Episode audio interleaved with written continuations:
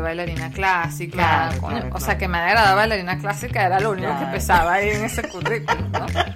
Nadie tenía por qué saber que yo estaba en un cubículo en el Banco Federal en ese momento. Es que ahí te estás cortando la creatividad. 100%. Porque tú no puedes tener creatividad sin espacio Sí. de, de ocio. Claro. Es que realmente el ocio es, si tú traduces ocio a...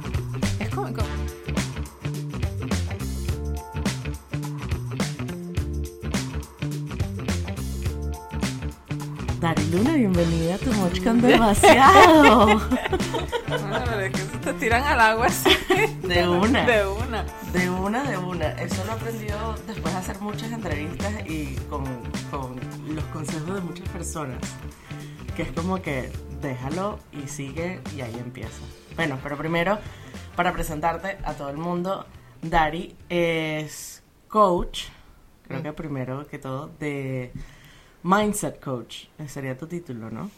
Tengo tantos títulos. Eso iba a decir yo. Y ahorita es como vamos a- depende cómo me sienta en el momento. Ok, voy a presentarte lo que yo sé de ti. Ok. Em, Mindset Coach, eh, además de ser amiga venezolana, em, que, bueno, es pasa que tú tienes una historia tan interesante que creo que nada más vamos a entrar. Pero bueno, bienvenida. creo que es así como... Ay, mi Juli, gracias. Estoy muy contenta de estar aquí, siempre contigo. Sí, igual, de verdad que desde el momento tan, tan chévere que nos conocimos, que fue a través de ir a una conferencia de Julio Bebione, Ujú, donde estaba Andrea Briseño con nosotros. Eh, a mí me encanta ese cuento porque Andrea y yo em, ese día nos pusimos el reto de no estar en el celular y, y andar con la gente, pues porque estábamos haciendo la cola y haciendo la cola estábamos como que todos en el celular y esto y lo otro y, And- y creo que fue Andrea la que dijo así como que ya, dejemos de estar en el celular. Y yo echo para atrás y empezó a hablar con tu mamá. Y bueno, después que tu mamá es de Barquisimeto, que no sé qué, Ujú. empezamos a echar todos los cuentos y ahí hicimos el... Cosa que es bien difícil de que pase en Los Ángeles.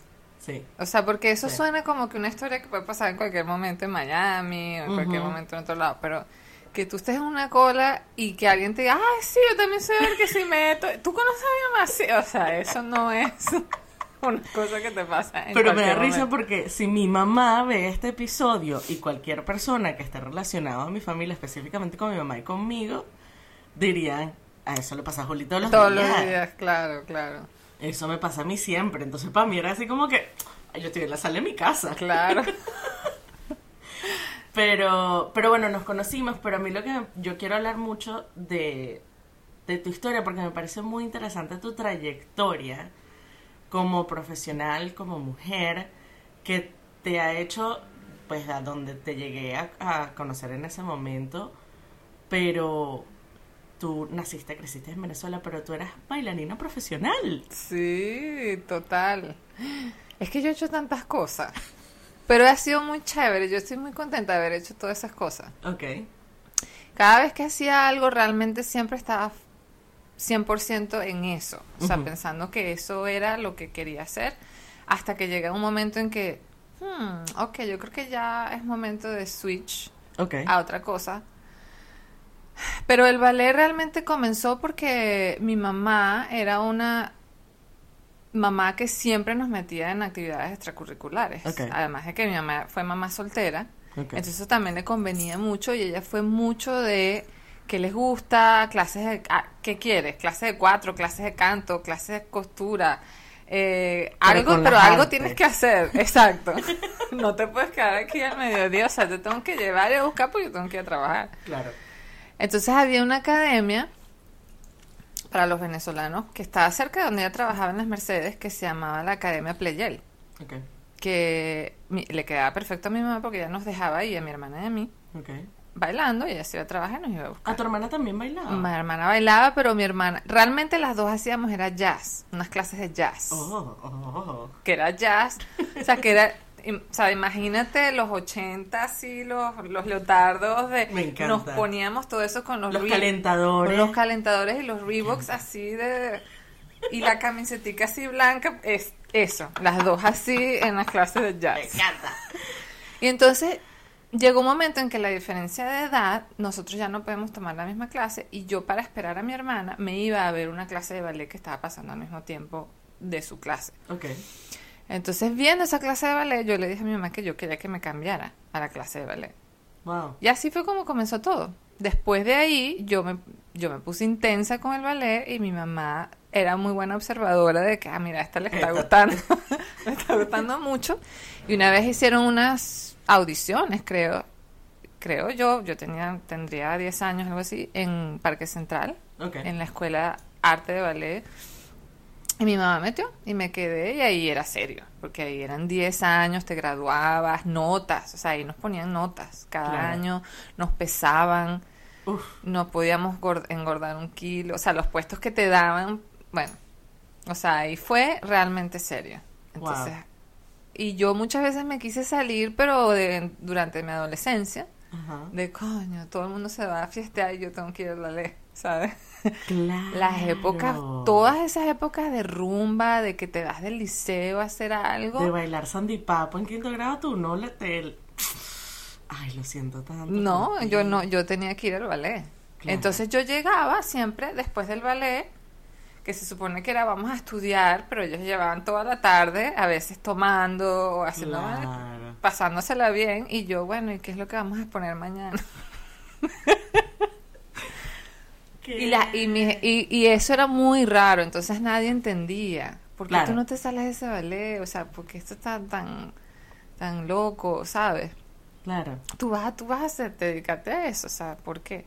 Pero al final me gradué y después de ahí, o sea, eso me dio, ahí fue que salté a hacer el, el musical y todo eso, pero yo no tenía cuerpo para bailar en Teresa Carreño, por ejemplo, que era lo que todas mis compañeras y lo que todas queríamos.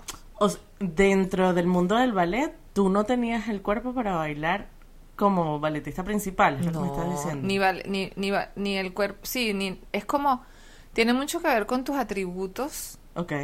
por ejemplo, de tu empeine, de, o sea, el pie, Ajá, sí, eh, las sí, sí, sí. extensiones que tiene, Ajá. etcétera, etcétera.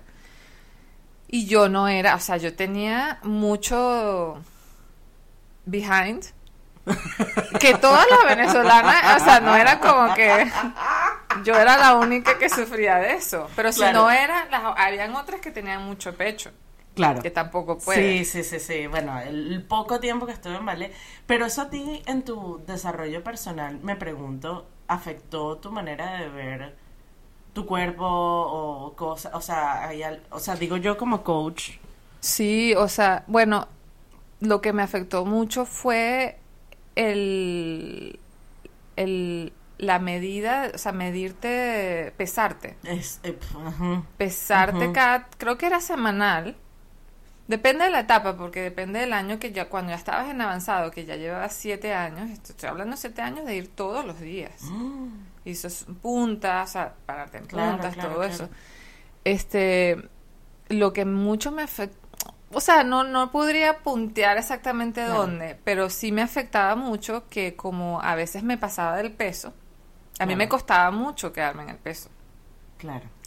No sé si era porque mis huesos pesaban mucho, bueno, yo siempre fui muy comelona, pero yo no estaba, o sea, Ajá. es, es pasada de peso para esa estándar que es, ese, era- ese es mi punto. Que, que que es un ese estándar fuera de lugar, exacto. Yo sé, yo sé que muchas personas que están escuchando el podcast y están cringe en este segundo, como no tienes idea. Bueno, esto es 1989, Pero, 88, pero igualito. en Venezuela, sí. Pero afecta horrible, Afecta porque, horrible. porque yo por lo menos, y esta historia, o sea, verídica, y es parte, o quizás el origen de muchas de mis maneras de ver mi cuerpo. Yo estuve en ballet desde los tres años o dos años como hasta los diez. Y el ballet vino a mi vida muy pequeña porque yo primero empecé a bailar antes del colegio por todas las operaciones que yo tenía en la cara. Ah, ok. Y entonces que sí conocí, bueno, mi mamá obviamente, alcalde de todo Barquisimeto, entonces no, que lo metan aquí, que lo metan allá, no sé qué, ajá. Em, empiezo a hacer ballet, me encantaba hacer ballet, de verdad yo lo disfruté mucho, yo me acuerdo mu- de muy cosas chéveres del ballet, pero el Taormina era un lugar bastante antiguo, toda la vida el ballet en Venezuela, ta, ta, ta, ta. Y llega un punto cuando yo tengo 10 años, dice la historia, la relata, que a mí no, que yo básicamente no pude hacer el acto que tenía que hacer porque... Estás muy pasado. Bueno, eso me pasó a mí. Bueno, y, estamos usando, en este segundo estamos pala- usando palabras non-triggering, Exacto. pero llegó y la señora llegó y le dijo así como que no, tu hija está muy... No se puede porque los, los em, trajes que se usaban para los actos ya estaban, eh, claro, del año pasado. No, de los años Mil 1600. años, oh my God, Eran sí. los mismos que, que tú caber veías ahí, en la foto en blanco y negro no sé dónde. Y yo no cabía en una de las cosas y tú ves una foto mía de esa edad y nada que ver. Y mi mamá llegó y dijo, muchísimas gracias, hasta luego. Yo me llevó a mi hija y me metió en flamenco. Y bueno, yo hasta el día Feliz de hoy, de la flamenco vida. ha sido la cosa. Pero eso se quedó. Yo no me di cuenta sino cuando empecé a ser coach, lo, lo grandemente que... Lo grandemente que... No, estoy Lo diciendo palabras. Lo mucho que me afectó, afectó, sí. cuando empecé a hacer el trabajo personal. Porque en mi mente de niñita de 10 años me dije lo que yo más amo hacer, porque de verdad yo veo ballet, yo soy de las personas que yo veo el K de Pat y lloro. O sea, a mí de verdad me mueve muchísimo el baile. Y en mi mentecita de 10 años fue Tenemos como... que ir a un ballet juntas. Tenemos que Porque ir a un yo no ballet tengo juntas. que ir a un ballet. Yo voy, Sí, pero vamos. feliz de la vida. Em, en mi mentecita de 10 años llegué y se fue como que, wow, lo que yo más quiero hacer, no lo puedo hacer. Porque me están diciendo que no lo puedo hacer, porque no tengo, porque yo no, No, fui hecha para eso. Y no hay manera. Y eso me dejó como un score muy grande donde, donde un lugar donde yo me expresaba de una manera muy chévere, me dijeron, esto, esto no es lo tuyo, cállese. Ya, exacto. Lo volví a encontrar con el flamenco, obviamente. Eh, y miles de otras cosas más. Pero ahorita que me estás escuchando todos estos cuentos, estoy así como que trigger alerts, red Claro. flag, o sea, horrible. A que a mí me pasó lo mismo. No de que no cabía un traje, Ok. pero de que me acuerdo clarito, había un, un baile que se llamaba Pedro y el Lobo. Ok. Eh, y en Pedro y el Lobo había un gato, había un pájaro que era el principal, había un pato y había un lobo. Y todas queríamos ser el pájaro. Y si no puede ser el pájaro, el gato. Mínimo. Pero el pato no lo quería hacer nadie. Adivina quién quedaba con el pato. Claro. Entonces eso era ti como en las películas. Claro. Que anunciaban todo, o sea, ponían un papel de quién va a ser qué Uy, Dios. este año. Entonces tú ves en el papel, o sea, no es que te lo están diciendo en tu cara, que a lo mejor, no que eso iba a ser menos Claro. traumático, ¿no? Pero lo que, la memoria que yo tengo, además de estar en hacer, hacer el pato, es de ver ese papel y ver mi nombre ahí y decir, "Ah", como ese, ese pensamiento de no, no, Claro. jamás. Claro. Jamás. Porque aparte ya era, o sea, de la cultura bullying de Venezuela, ya era como que la que le toca el pato, o sea, antes, antes de que lo No, no, anuncien. no, pero igualito. ¿Entiendes? Siempre, yo creo que eso de alguna manera sigue muy presente. Porque es que aparte el pato no hacía ballet. O sea, el pato estaba en un laguito Ah. y tenías que estar así. Eso es lo único que hacía y no podías salir del lago Porque eras un patico. porque eras un patico. Claro. Entonces cuando medio salías porque ¡Ay, venía no! el gato ¿sí? y el traje era horrible, entonces cuando salías porque hacías así, de repente llegaba el gato y te hacía algo, pero ya, o sea, tú salías así un poquito del lago y el lago estaba atrás de, en el escenario. Entonces, claro, no estabas ni siquiera haciendo ballet, o sea, pues tú me dijeras, soy el pato y mis pasos son menos y yo salgo Claro, menos, claro. ok, pero eso fue lo traumático. Y, lo, y yo tenía un contraste, lo que pasa es que yo creo que mi trauma fue más que todo como de, y esto siempre me ha pasado mucho en todas partes, que es como, yo siempre me he sentido como ajena Hay algo que me hace ajena al grupo en donde estoy. O sea, yo no, yo no pertenezco 100% al grupo donde estoy. Sí, hemos hablado de esto. Y sea, eso siempre me hizo como yo tener dos vidas, porque mi vida en el liceo era una vida de muy chévere, como popular, como e- echando broma todo el tiempo, y, en términos físicos era como que, wow, ella es linda. Claro. Ella, ella es bella. Pero mi otra vida, que era literal medio de mi día, porque yo salía del liceo a las Del 12 colegio y te entraba mi otro día, a mi otra vida, era, tú eres lo, o sea, era muy, habían cosas muy chéveres, como siempre, pero Yuro no, no tienes suficiente, o sea, no tienes el peso, no tienes el cuerpo, vas a ser de pato, o sea, no eres líder y no eres este popular ni Exacto. nada de ese tipo de cosas. Claro, porque Y, para esa y esos es todo. cuentos nadie te los entiende de este lado. Claro, Y estos cuentos nadie me los entendía de este lado. claro. Como, o sea, Que vas a hacer tu... Que vas a hacer tu... claro, no era que yo lo estaba diciendo, yo soy popular en mi escuela. Claro, claro, claro. Pero era como que mi misma personalidad, "Ah, vamos a echar chistes, vamos a hacer Ajá, esto, lo que sea, no, no hacía el mismo clic. No traducía. No traducía, exacto. Era como, era otro mundo, pues, Claro. literalmente. Pero, pero con todo y eso, ¿tú llegas a estar en el musical Fama y haces un tour por Latinoamérica o solamente en México? No, por latino. O sea, fue. Yo llegué porque yo hice un año nada más. Pero ellos hicieron más, más países. Yo hice República Dominicana, Puerto Rico, Venezuela y México. Wow. ¿Y cuántos años tenías? Tenía. Fue Cinco. La pregunta más difícil que te podía hacer. 22. Wow. 22. O sea, ya lo- 21, 22. O sea, a los 21 años, en ese momento, salir de Venezuela en un. Eso era inmenso.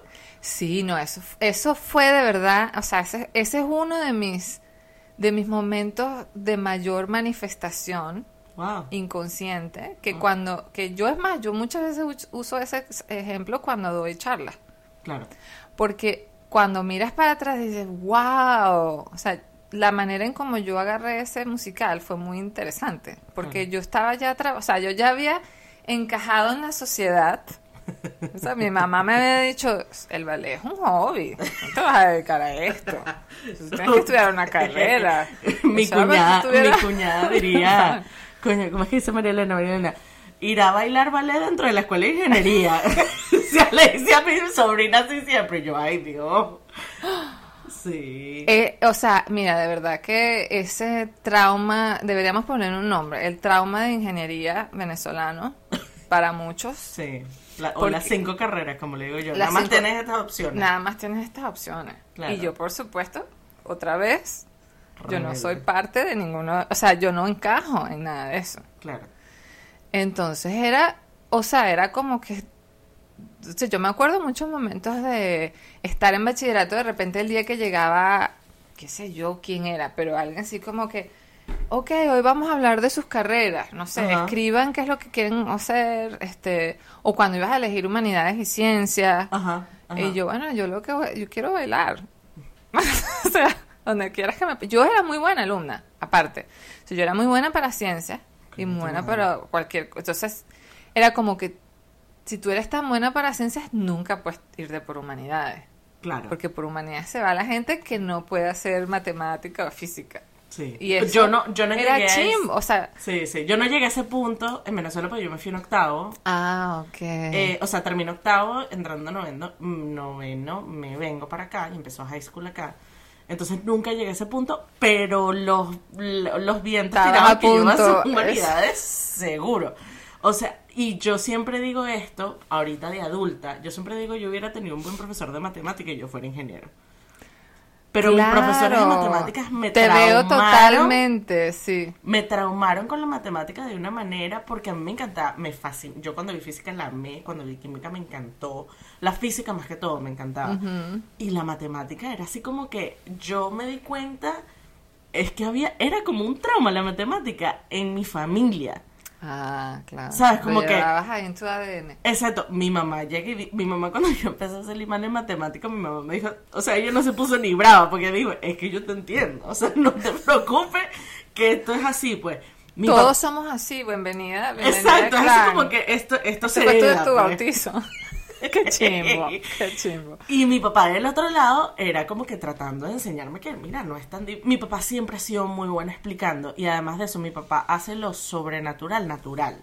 Mm. Entonces mi papá es así como que, no, mira, es así, como que le quita el miedo, le Claro. quita la cosa, como que no hay que tenerle miedo a las cosas. Con todo eso que mi papá de verdad trató, no pudo, no pudo. Y hubo tutores de matemáticas que eran vecinos de nosotros y hubo clases no sé qué y tal, tal. Y entonces después de eso, cuando ya está como formado mi miedo, por decirlo así en primaria, llego a secundaria. Y las muchachas que estén escuchando esto del San Vicente Pool se van a acordar. Había una profesora que se, le decíamos la pitufa porque era chiquitica. Sabes que todos los profesores tenían sobrenombre. Y la pitufa de verdad nos metió, a mí me metió más trauma con el matemática, porque era mala, era chimba, era fea, era, era brujita, además de eso. Sí, sí, sí. Y era como Todos que- tuvimos un profesor así. Bueno, la profesora que más tiene triggering en mi colegio se llama Celia, la profesora de historia del arte. Oh, sí. Y era así como que ella, ella se llenaba la boca de, de orgullo de saber que la gente no pasaba su clase. Ah. Y esa es otra historia para otro día. Pero bueno, tú, volviendo a esto, porque hay muchas cosas que cubrir y tampoco podemos hacer un episodio de 5 Ay, no. horas y yo no me voy a montar en un avión. Em, por, si- por eso. Em, tú desde que estabas en el ballet o en el colegio, tú siempre viste a querer estar en un musical, que quiero hablar de esa parte de manifestarlo. No, lo que pasó, no, yo te, como te digo, ya yo me había encajado. Ah, bueno, yo tengo que estudiar y me había, o sea, porque yo soy buena en eso, yo me adapto y tengo las dos partes del cerebro que estamos hablando igual que tú. Entonces yo empecé a estudiar marketing, porque mi mamá me dijo, tú tienes que escoger una carrera. Exacto. No matter what. Olvídate esto. Y yo, ingeniería, no, ni que me, abogado, bueno. Menos. O sea, es el castigo más grande del mundo. Yo quería estudiar comunicación social, pero comunicación social era muy difícil para mí porque mi mamá no podía este, pagar la universidad y porque era un peo para entrar Claro. en la, en la, en la central, no sé qué. Entonces yo empecé a estudiar marketing diciendo, bueno, a lo mejor en algún momento entro en comunicación social. Pero el primer año de mar- el no, ya en el tercer eran tres años porque estaba en un instituto universitario y en el tercer año había que tener un trabajo como pasante. Entonces, el novio que yo tenía en aquella época tenía un tío que trabajaba en un banco Wow. Y me y yo no encontraba pasantías y todo el mundo encontraba pasantías rechísimas Ay, en una agencia de, de publicidad, en una estación de radio, porque el marketing era lo coño, si no entras a comunicación social, esto es lo que más o menos te puede Claro, meter más o menos en esa industria. claro. Y yo no quería comunicación social para ser actriz ni nada del entretenimiento, pero sí quería como parte de la publicidad, y, porque yo ya estaba interesada en, la- en el, en el comportamiento humano, o sea, cómo trabaja el comportamiento humano. Claro. Y eso me llamaba la atención. Ahora que lo veo, digo, tal vez hubiera estudiado business y me hubiera ayudado mucho también. Claro. Pero bueno, en fin, yo entré en ese trabajo y ese trabajo era aburridísimo. Pero bueno, era un, era un, era un departamento que estaba empezando en Mercado de Capitales, en un Banco Federal. Ok. Y mi tío- ese, el tío de mi novio le estaba haciendo realmente un favor. Bueno, dile a Ariana que se venga, yo la pongo de mi asistente. Entonces él, Típico venezolano. Exacto. Él me ponía en, uno, en un cubículo. No, no sabes lo horrible que era esto. En un cubículo a leer el periódico todas las mañanas y me pedía que le hiciera un reporte del, de los stocks. ¿Cómo se llaman los stocks? Eh, el Del. Se me olvidó. Ajá, a mí también. Bueno, de los stocks. Me pedía stock que le hiciera un, un reporte del mercado de capitales. Imagínate. Imagínate. La ladilla. Claro. Entonces a mí se me iban los ojos para las otras páginas del periódico. Yo lo que quería era ver la parte del entretenimiento. Obvio. Entonces ahí fue donde yo vi el aviso del musical. Wow. Y entonces ese, ese aviso de audiciones para el musical decía que tú tenías que yo ese aviso yo lo tengo guardado. Qué cool. Y pues ese es el aviso que pongo cuando cuando doy las charlas porque yo lo recorté, Ajá. Yo siempre lo recortaba para llevárselo a mi hermana, porque ahí decía que tú tenías que saber cantar, bailar y actuar. ¿Y tu hermana era la que sabía? Yo sabía bailar nada más, pero Dariela sabía cantar, porque Dariela estaba en un coro, o sea, ella sabía bailar y cantar. Oh, wow. Entonces decía, coño, tú tienes dos de tres. Tienes más chance que yo, pues. Aparte, ella estaba súper cantando, en una, ella cantaba en la camerata. Entonces yo se lo llevaba y, y ella me decía, no, yo no quiero hacer. O sea, a ella no llamaba la atención nada de eso. Pero lo interesante de eso es que yo siempre quise estudiar en una escuela de fama, como fama. Es más, yo le pedía, o sea, eso era. Yo soñaba con eso. Yo en mi soñaba vida. con eso precisamente por lo que te estoy contando, porque mi vida estaba en dos. La idea Claro. de que existiera una escuela Ajá, en donde ajá, yo pudiera estudiar bachillerato y baile Sí, al mismo tiempo sí, era como, Sí. ¡ah! Eso existe. Ahorita me estás unlocking una memoria de que cuando yo me mudé a Estados Unidos, mi, mi- a este, eso tengo que hablarlo con mi mamá, mi mamá que se va a acordar de todo. A mí me vendieron la idea de que yo podía hacer eso cuando yo me mudara para acá. Ah, fíjate. Que aquí existían esos colegios y esos colegios podía ir. Fíjate. Y yo más o menos, yo me como que me medio compré la idea. Pero al igual que mi papá, se va a reír de esto, mi papá llegó y no me dejó ir al concierto de Backstreet Boys en Venezuela porque no te preocupes que vamos a ir en Estados Unidos. Y cuando llegamos a Estados Unidos, los Backstreet Boys dejaron de hacer tour. Muchas promesas de venirse para acá que no te cumplieron. Una niña, ¿qué? No, y los Backstreet Boys. O sea, imagínate, yo fui a, a- Claro. primer concierto de Backstreet Boys, ya yo era, ¿sabes? Me compré mi propia entrada y Claro. tenía trabajo, pues, ¿me entiendes? Y cuando los conocí, no te quiero contar, pero ajá.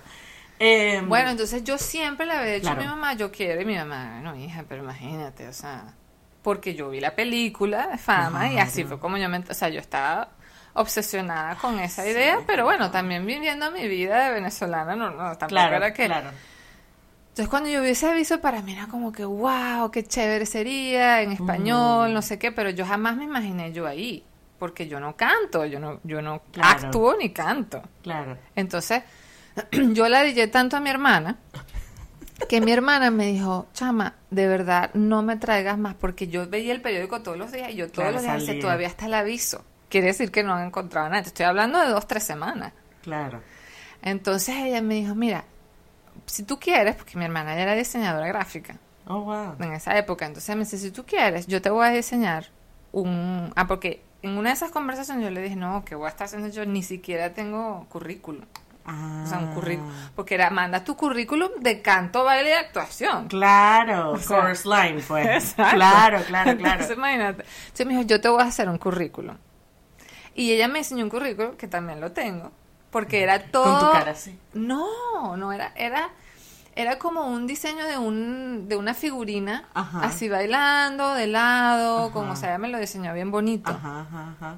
Inventamos un poquito, pero pusimos que yo estaba en la, eh, había hecho, porque yo me gradué bailarina clásica, Claro, o sea, que me había graduado bailarina clásica era lo único que pesaba ahí en ese currículum, ¿no? Nadie tenía por qué saber que yo estaba en un cubículo en el Banco Federal en ese momento. Entonces, nada, yo, yo dije, bueno, lo voy a mandar. Ese era Rod Ben. Wow. Entonces yo lo mandé a Rod Ben y me llamaron para un para la, para la audición. Ajá. O sea, mira, fuiste seleccionada para que vengas a la audición. Bueno, yo no podía creerlo. Qué Yo estaba tan emocionada y la primera audición, la primera audición era de baile, Ajá. cosa que me cayó muy bien. Claro, porque, ya sabías que ibas a pasar para la próxima. pues. Exacto, porque, bueno, no era que sabía, porque en esa época también mi problema era que eso es, yo era muy clásica Claro. Y, y casi todos esos bailes son, ¿sabes? Y yo era como que esta lentitud y había mucha competencia porque estaba la escuela de Anita Viva, había muchos bailarines, los Pero bailarines de Venevisión, Porque tú con Anita, tú bailaste con Anita también. pero fue después del musical. Ah, o sea, yo conocí ok. a Anita en el musical, es más, las audiciones fueron en su escuela. Ah, en el ok. Paraíso. Ok, ok, ok. Qué Y cool. ella era una de las coreógrafas, o sea, era un era unos director y coreógrafo español, pero ella era una de las coreógrafas. Qué cool. Entonces yo entré a esa audición, habían Ay, como qué cool. Quiero 50 entrevistar personas. a George ahorita que venga Sí. cuenta. Ay, qué. Bueno, George, o sea, es que George, yo veía a George y yo decía, yo estaba enamorada de George porque nos llevábamos como 13 años, qué sé yo, y le decía, si Sí, tú pues fueras George más tiene grande, él es una belleza. Sí, yo lo quiero muchísimo. Sí. Bueno, en fin, la cosa es que hice la audición, pasé a la primera, pasé a la de canto y lo chévere era que la siguiente era en tres meses. Ajá. Porque ellos se iban a México a audicionar allá y se iban a Cuba, a, tira, no a Cuba, a, a Puerto Rico Ajá. eh, y después regresaban a hacer la de canto, cuando ya habían agarrado otra gente por allá. Claro. Porque el elenco tenía que ser latinoamericano. Claro. Entonces yo tuve tres meses para contratar un profesor de canto Ajá. y contratar un profesor de actuación para ver si yo pasaba. Preparar una canción, tenía que preparar una canción, era el siguiente paso. Y a la ¿Te final... acuerdas qué canción preparaste? Sí, claro. ¿Cuál? Claro que me acuerdo. La de mm, eh, All Girls Wanna Have Fun. I wanna dance with somebody. ¡Qué bueno! Pero a capela con un piano. no. Sí. Y yo me quedé en esa audición de baile porque al final de la audición, o sea, yo no creo que yo me hubiera quedado. Al final de la audición, yo me empecé a, yo empecé a hacer fuetes, que son esos pasos que son, que tú vas así, Sí, sí, sí, con sí, la sí, pierna. Que eso es algo que en Don Quijote tienes que hacer 22 seguidos. Correcto. Eso es de sí, bailarina sí, sí, sí, sí, sí. Yo la dillada porque se tardaba mucho, de inquieta, porque uno bailando es inquieta atrás en una esquina, empecé a hacer fuetes esperando que las ellas decidieran, o sea, yo no estaba en la parte de enfrente. Y el coreógrafo me vio y me dijo, ¿tú eres bailarina clásica? Y yo le dije, sí, yo, yo ni me acordaba. O sea, que ellos estaban buscando un papel para la bailarina clásica. O sea, yo no me acor- yo no estaba como que, en- que hay una hay papeles, hay, o sea, hay que buscar por papeles específicos. Yo me- yo siempre me imaginaba como que es el cuerpo de baile, o sea, yo estoy audicionando para el cuerpo de baile. La- nunca para un... Exacto, nunca para un papel principal ¡Qué porque aparte este! Sí, porque aparte yo no canto, o sea, Claro, mi mente claro. estaba como que ahí, pues, cuerpo de baile ya. Ajá. Entonces él me llama y me dice, tú puedes hacer, tú haces puntas. Ajá. Y yo le digo, sí, tú puedes hacer los fuertes en punta. Tengo 10 años haciendo esto todos los días, señor. ¿Quieres ver las ronchas en mis dedos? Esa es prueba más fehaciente. Eso fue lo que te quería decir ayer que cuando me fueron a coser la mano. Sí. El tipo, ¿te han puesto puntos antes? Y yo. Así como que me viste la ¿Qué cara, viendo, señor? Entonces. Claro, entonces este, yo le dije que sí, yo no tenía yo no había traído la visión punta. Claro. Entonces, por eso fue que yo me quedé en esa visión. Wow. Porque él dijo, yo Está. necesito una bailarina clásica. Claro. Y él no sabía si se le iba a encontrar en México, otra. Pero si se encontraba otra, no importa, porque igual ellos necesitan como tres o dos. Sí, sí, sí, sí, sí. Entonces, ahí fue cuando yo caí en 20, que no solo me podía quedar, sino que podía quedar siendo clásica. O sea, no tenía que lo que cambiar. sabías, claro. Exacto. Pero yo en ese momento ya quería cambiar. O sea, a mí me, a mí me atraía mucho ser más jazzy. Claro. A mí me atraía mucho ser Más más-. Ajá. Entonces, bueno, yo agarré a mi profesor, ellos regresaron en tres meses, la final me quedé en todo Wow. Y fue increíble. Y fue el papel de la bailarina. Fue el papel de la bailarina, yo lo hacía con otra chama mexicana. Ok. Este. No, o sea, de verdad que. Pero lo increíble, lo más increíble fue que cuando, mientras yo estoy en, en, en la puesta en escena Ok. del todo el musical, es como que estoy en la escuela. Claro. O sea, era, era la manifestación del universo que el universo me pudo dar de lo que yo quería. Claro. ¿Entiendes? claro, Porque claro. fue literal como vivir esa experiencia. Porque imagínate una, una chama de 20 años Claro. que sale de esta estructura de, no, mira, tú tienes que estudiar una carrera, tú tienes que trabajar, tú tienes que ganarte la vida, tú tienes que estudiar, a vete un año a viajar y a bailar y a gozártela y te vamos a pagar por eso. Y tú vas a estar en el teatro montada todo el día. Y aparte vas a tener compañeros que son artistas, cantantes, bailarines Que están de haciendo lo todas mismo partes que del mundo. O sea, era ¿Qué? demasiado regalo. Y Claro. era como que yo hubiera entrado a la escuela, literal. Era como que yo hubiera audicionado para entrar a la escuela de fama. Exacto. Ay, Estoy así como que. No, y tengo tantas cosas que hablar contigo. Yo creo que vamos a tener que hacer otro episodio. Ay. Pero lo que quiero, de verdad que ahorita que lo hablamos cuando sigues diciendo que tú has hecho muchas cosas, obviamente yo sí sé y la gente no sabe, pero de ahí hay un, sabes, para mí hay un salto a diseño gráfico, ilustración y de ahí a lo que haces hoy como coach. Ujú. Más allá de tu historia de cómo terminaste es una de las otras cosas, porque ahorita me dices que Dariela también era diseñadora, que no sabía, me Sí. imagino que por ahí sale todo, ¿no? Sí. Y a terminar ayudando a la gente que, que, que eres tan buena en eso, en poder ayudar a las personas y hacer donde nos encajamos mucho en, en, lo- en la amistad de nosotras con, con la parte del coaching. ¿Cómo has hecho tú para darte permiso? Que yo creo que hay muchas personas que escuchan este podcast o personas que tengo en común, que es como que es que a mí me encanta todo y yo no soy buena en nada, ¿no?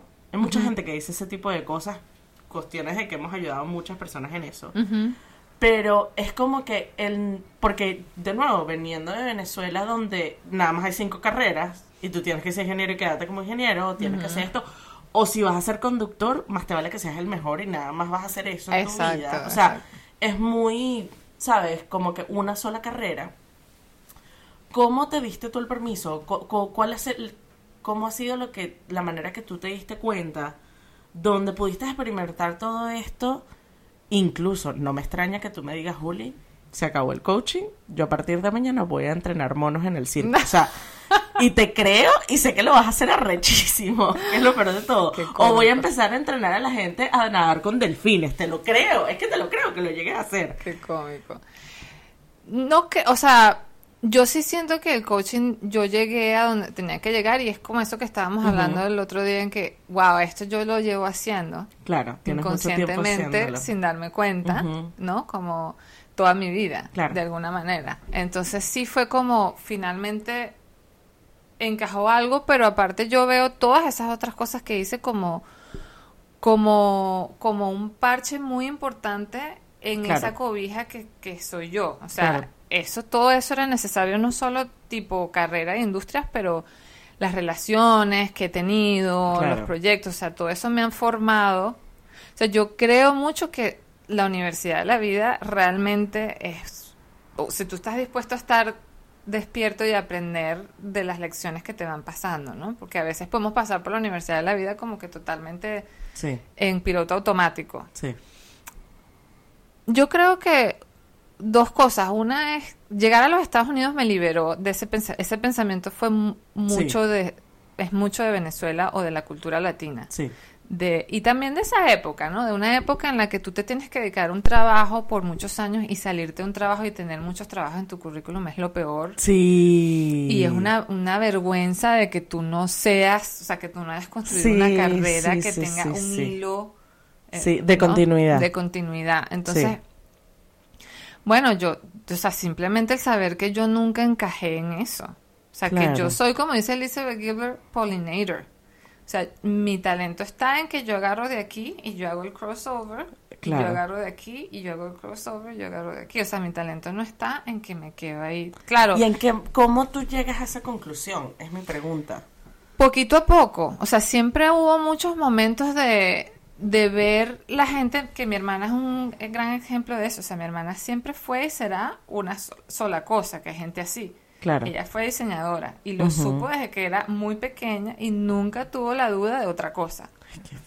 Entonces, claro, como nosotros, como la sociedad no fue construida para gente como yo, claro. como nosotros, entonces eso se ve como algo, ay, ojalá yo fuera así porque te sientes que vas a tener menos trabajo, pero el trabajo es porque no vas a tener que luchar contra la sociedad. Entonces, como que ojalá yo fuera así, porque no, me quito de esta lucha en tener que encajar en lugar donde no encajo. Claro. ¿No? Pero después, cada vez que yo iba cambiando, yo me iba dando cuenta que tenía mucho más sentido. Por ejemplo, cuando yo viví, cuando yo me fui a México a hacer el musical, siempre hubo como una expansión de mente en donde, wow, pero es que aquí la gente vive de esto. Claro. ¿Entiendes? Y es como tú puedes vivir como lo que me decía mi mamá no era verdad. Aplicaba nada más para lo que ella sabía dentro de esa ciudad. Claro. Pero ahora se me expandió al mundo y ahora yo entiendo que esto sí es una opción. Ok. Entonces, eso, aunado con mi rebeldía natural, ¿entiendes? Porque yo creo que la, la, tendencia de rebeldía también ayuda. Claro. Que yo tengo menos posibilidades de seguir. O sea, yo puedo encajar por un rato, pero yo no voy a encajar por toda la vida. O sea, yo siempre voy a seguir mi, mi naturaleza inevitablemente, porque si no me siento en una cárcel. Te sientes estancada. me siento estancada. entonces... Qué cool porque la, la, otra persona que estuvo en el podcast, que fue Mariu, que ella es, es nutricionista holística, a mí Mario, y yo lo dije en el podcast, a mí Mario me dio permiso a eso, a como que hay momentos donde tú quieres, hay momentos donde no, ya está bien. ¿Me entiendes? Es como que esto me llevó a esto y cuando estás en el modo crear, que tú también usas eso mucho, me dice, hoy es un día, a mí me encanta como tú, como tú haces, yo no sé, pero es como que hoy es el día administrativo. Y yo, ¿qué es administrativo? Dios, a mí me sale, yo llego y lo hago, pues. Pero, y me dice, no, yo estoy en modo crear, entonces yo tengo que, o sea, admiro la dedicación y la, la sabiduría que has encontrado en conocer cómo tu cuerpo funciona y cómo tu manera de pensar. Y yo creo que eh, parte de lo que yo quería traerte acá es para eso, pues como que para la gente darse cuenta que el, si tú, ha- tú puedes hacer tu mundo que funcione si eres una persona multipasional. Exacto. O sea, puedes, y, y esa multipasión, cosa que estábamos hablando más temprano, hay unas que hacen dinero y otras que no. Y está bien. Y las que hacen dinero tienen diferentes estrategias y las que no hacen dinero caben en diferentes partes de tu vida y está bien. Y está bien. Y está bien. Entonces, y cosa de lo que yo creo que crecimos en Venezuela era que cualquier cosa tenías que sacarle un provecho financiero. Era sí, como porque eso que- viene mucho de la creencia de, de si no estás, si esto no está produciendo algo tangible, entonces No vale. es, es, es ocio. Y nosotros crecimos con esa creencia de que mi mamá, yo me acuerdo, mi mamá clarito. O sea, mi mamá llegaba del trabajo, que no, ni siquiera te estoy poniendo la parte financiera, pues te estoy hablando de que teníamos 14, 14 y 18 años. Claro. Mi mamá llegaba del trabajo y nosotros sentíamos el carro, que nosotros podemos escuchar el carro, y brincábamos. O sea, que mi mamá llegara y nos encontrara, Dios nos libre, viendo la televisión Ay, qué peor. o manguareando, Ajá. como decía uno, o sea, hasta teniendo una merienda, o sea, que no estás haciendo una vaina productiva. Claro. Y mi mamá llegaba, no, no, no, no, no, no, no. Mira que el ocio es el peor amigo del hombre. Claro, y ahí. Entonces ahí de ahí viene esa Claro, parte de que claro. si tú no estás produciendo, Ujú. Aparte si tú no estás comprobando esa producción con un resultado tangible, que después eso se convierte en dinero, pero que cuando estás chiquito se convierte en te tengo que ver haciendo algo productivo y después tengo que ver Buenas qué lo que notas. hiciste, que limpiaste, que recogiste el cuarto, este, pero Que sacaste el pollo de la nevera. exacto, es que, es que Es que a todo el mundo se le olvidó. La mamá de uno le dice: Tiene que sacar el pollo Sí, congelador. Y uno una olvida. lista, una lista. Hoy para el almuerzo, tal y claro, mi mamá también era muy, que ella también lo vivió con su mamá, ella era muy, este, madre soltera que Claro, tenía que poner los muchachos es- a hacer cosas. algo. Entonces, Sí, pero también habla mucho de la cultura que nosotros crecimos, de que la depresión es mala, el quedarse sin hacer nada es malo, el, el, el ocio es- eh, no es bueno, simplemente no hacer nada, pues.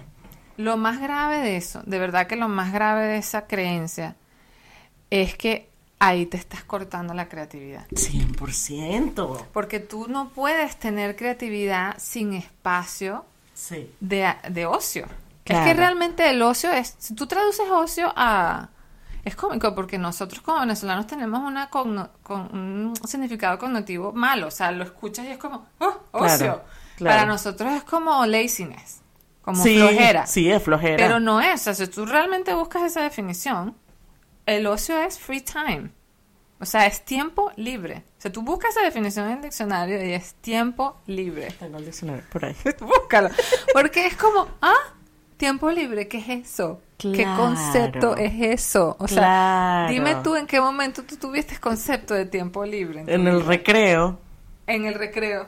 El recreo era el momento del tiempo libre, que era uno hacía lo que le diera la gana. Y en el recreo era donde uno hacía las, las relaciones más profundas con la gente, jugaba, hasta relacionadas comidas, que me encantaba siempre. O sea, claro, claro. Claro. Sorry, estoy teniendo No, como mil ajás y no, sé que no soy la única si es verdad, escuchando. Me encanta que yo nunca había pensado en eso. Porque cuando yo veo mi vida, o sea, imagínate mi vida de llegas a la casa, te vistes y te vas al ballet. Claro, Y sí. regresas y la tarea, y yo aparte era, yo era súper buena alumna, o sea, Claro. yo era súper cumplida, yo hacía tarea, y a, a mí me costaba poco aprender, o sea, era, no era tanto que yo era, wow, qué buena alumna de, de Claro, de work claro. hard", es como que yo, era fácil para mí Claro, procesar la información y, ah, esta es la respuesta, you know? claro. Entonces yo, de alguna manera, abusaba de eso, para añadir valor a lo que yo estaba aportando, porque Claro. ya yo había entendido en mi mentecita tan pequeña que yo, o sea, yo no voy a ser, el vocabulario que usamos de coach, no voy a ser amada o no voy a pertenecer aquí Claro. si tú no aportas esto, si tú no eres productiva, si tú no haces lo que tienes que hacer. Me gustaría quizás cerrar un poquito más ese tema para llegar ya quizás al final y honestamente creo que se puede hacer un segundo episodio de esto. Es que creo que te- podemos hablar por siempre. Pues sí, bueno, hay Y hay razón. tantas cosas que no hemos que no sabemos que seguimos hablando. No me digas que tú hiciste eso. El cuento que le estaba echando allá en la chama, ese del ballet de flamenco, yo no sabía eso. O sea, yo, wow, qué interesante. O sea, uno siempre... ¿De qué? ¿De flamenco? ¿Que yo bailo flamenco? No, de que del ballet te sacaron al flamenco. Ah, sí, sí, que sí. fue, sí. esa fue la trayectoria, pues, Sí, de cómo llegaste ahí. Sí. Son cositas que, que yo como amante del, del comportamiento humano y cómo trabaja la mente humana, yo Claro. siempre me encantan esas cosas. No, no, y además que yo por lo menos, también mi mamá, hay que darse mucho crédito a mi mamá, mi mamá siempre funda, como que la curiosidad, como profesora, Sí, es como que hay que ponerte en lugares curiosos. Claro. Y una parte muy cool de ese momento, ay, es que de nuevo podemos hablar de tanto, o sea, mi mamá, yo en ese momento que yo estaba en el colegio, ahí Isa la voy a taguear, había un grupo que se llama Buscadores de Tesoros y era, eran clases de apreciación al arte. Y nos llegaban a museos, nos llegaban a cosas, o sea, íbamos como que a estudiar las cosas de Reverón, eh, o hacer las esculturas y las veíamos y nos decían cómo hacerlas en el Museo de Barquisimeto. Y a mí eso me abrió la mente. Y eso fue justo entre el ballet y el flamenco. Porque que si el cupo del flamenco no se empezaba en estas típicas cosas así en Venezuela. Y en ese momento yo no tenía que ir al ballet o tenía que ir al flamenco, pero estaba rodeada de, porque siempre eran como que en, en clases dentro de estos lugares. Y a mí eso me abrió la creatividad absurdamente. O sea, la curiosidad ver las cosas de una manera distinta. Ahí fue cuando me enamoré del pop art, eh, que fue como que en cuarto grado, en un lugar bastante esencial en mi vida que lo hace muy rico. Pero además de eso, me rodeé siempre de personas muy... Las, los amigos y mis tíos, mis tíos y mis tías, pero más que todo, me acuerdo más que todo mis padrinos, los amigos de mi mamá y mi papá, eran personas profundamente lógicas y creativas. Entonces eran profesores y hacían libros para niños. Eran poetas y eran abogados. Y eran no sé qué. Entonces, y, o apreciación a la música y personas de negocio.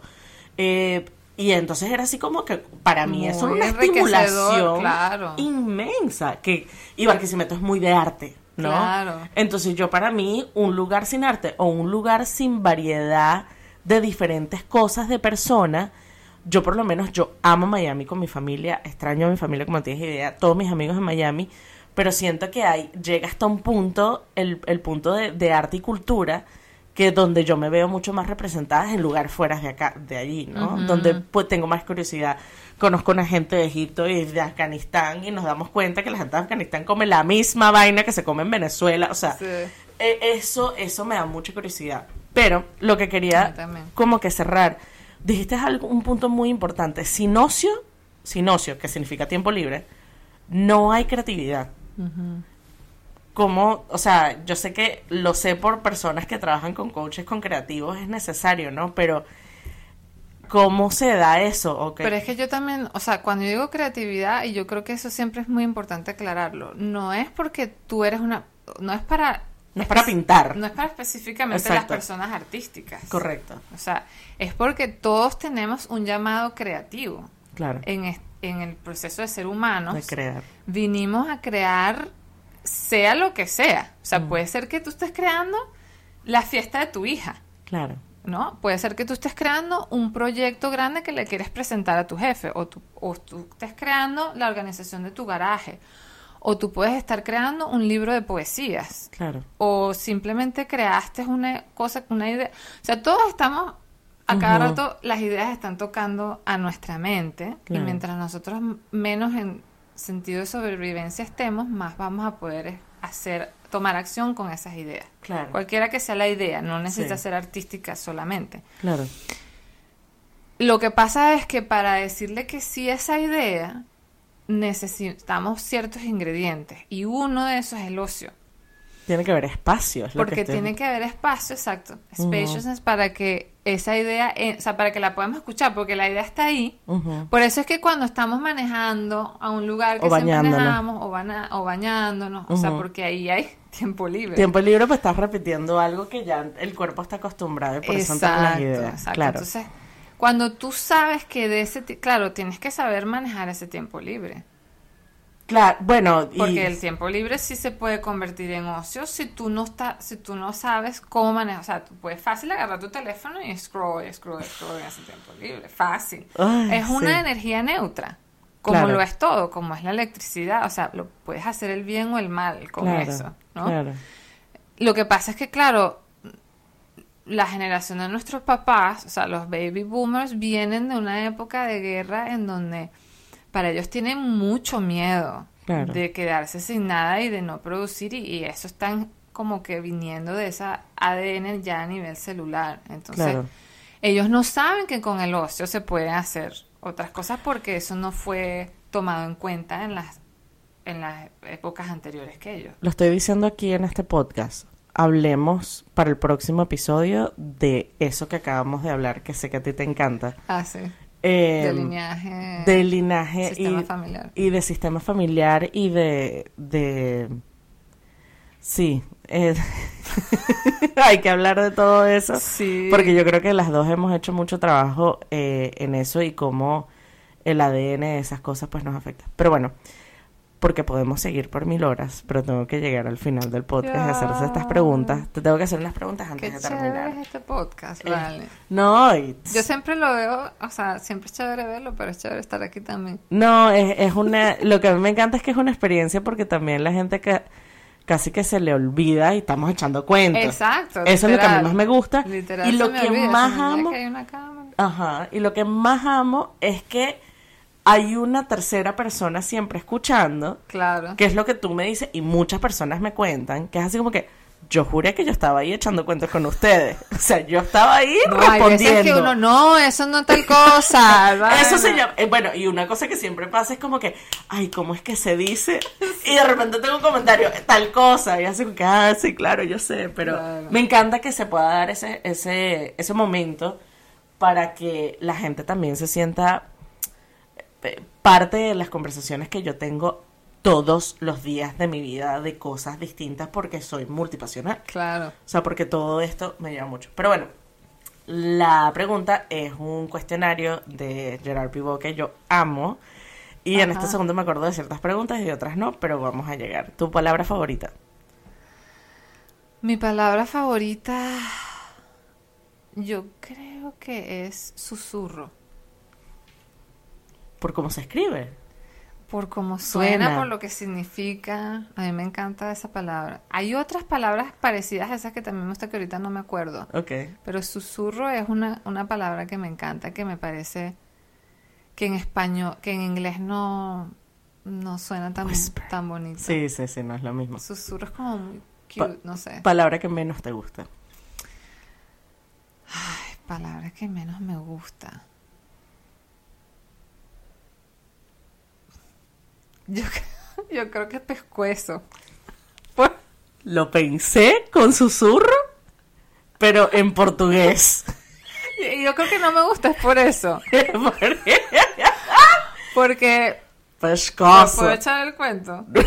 Claro que lo puedes echar, si tú quieres, eso es tu cuento. A mí me encanta, pero eso está va a estar en YouTube en público. en lo- No, pero esto le debe haber pasado a otra gente también. Claro, Yo estoy cuenta, segura que esto es por favor, yo creo que este puede ser Y aparte la gente puede aprender una palabra nueva en un idioma diferente. Pero la cosa es que yo tengo un esposo brasilero y este en Brasil, en portugués, o sea, Ajá. nosotros hablamos mucho, es más, portugués, es un idioma muy portugués. romántico, bello, que me encanta hablar portugués con Claro. él todo, ¿no? Cuando nosotros nos estábamos conociendo y estábamos en la parte más romántica, él me decía que me quería dar un beso en el cuello. Pero ¿cómo se Aparte, dice? aparte bello, like, todas las palabras por- en Pero- portugués son tan románticas y Pero bonitas, ¿no? echa el cuento entero, pero dilo en portugués lo que estoy te haciendo el preámbulo. Entonces, yo estaba así como en ese momento, like, sí, tal, ¿no? Entonces él de repente me dice, quiero te dar un beso no pescozo. Y eso, porque es que los brasileños dicen pescuezo para Claro, cuello. Claro. quedé así como, o sea, pon la música así de, like, you know, Se te en el cayó. pescuezo, o sea, se me cayó todo. Se cayó el backdrop, se cayó la música, se cayó todo. Aparecieron los con el Pum Mic y todo. Y yo me quedé así como que, ¿qué, qué dijiste? Este, no, que un beso, no pescozo. No, mira. No. O sea, no, y ahí fue cuando aprendí que cuello se decía pescuezo. Sigamos porque podemos tener mucha historia. Sonido que más te gusta.